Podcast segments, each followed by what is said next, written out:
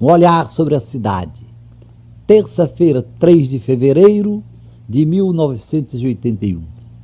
Meus queridos amigos, uma criaturinha pobre e para lá de sofrida, sem quase estudo algum, mas com inteligência chispando, me disse: Na minha vida eu só tenho esperas, nada de esperança.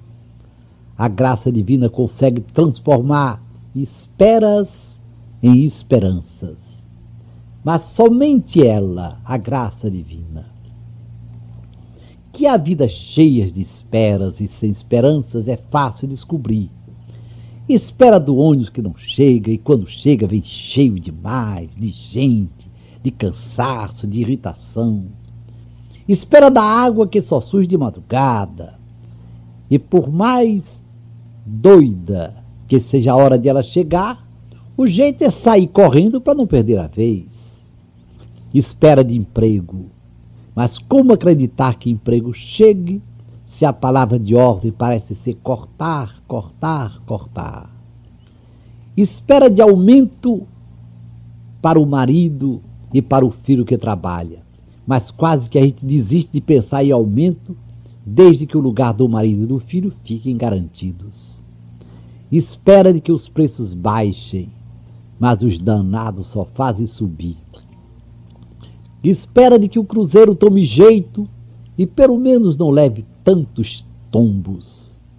Espera que se acabem as guerras e a absurda corrida armamentista.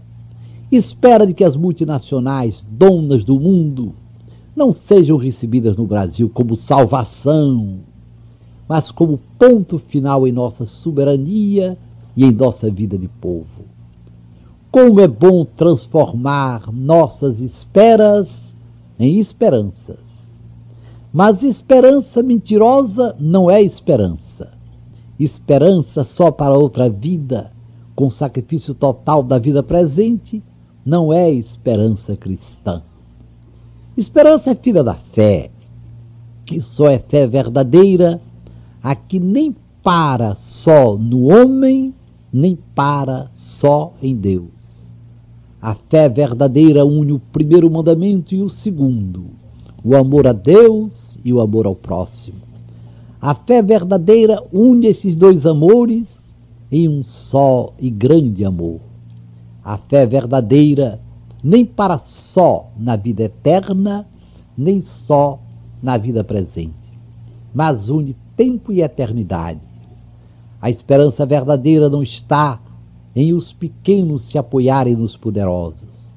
A esperança verdadeira canta: Eu acredito que o mundo será melhor quando o menor que padece acreditar no menor.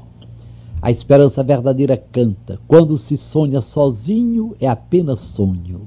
Quando sonhamos juntos, as esperas começam a virar esperanças. Até amanhã, às cinco para as sete, se Deus quiser.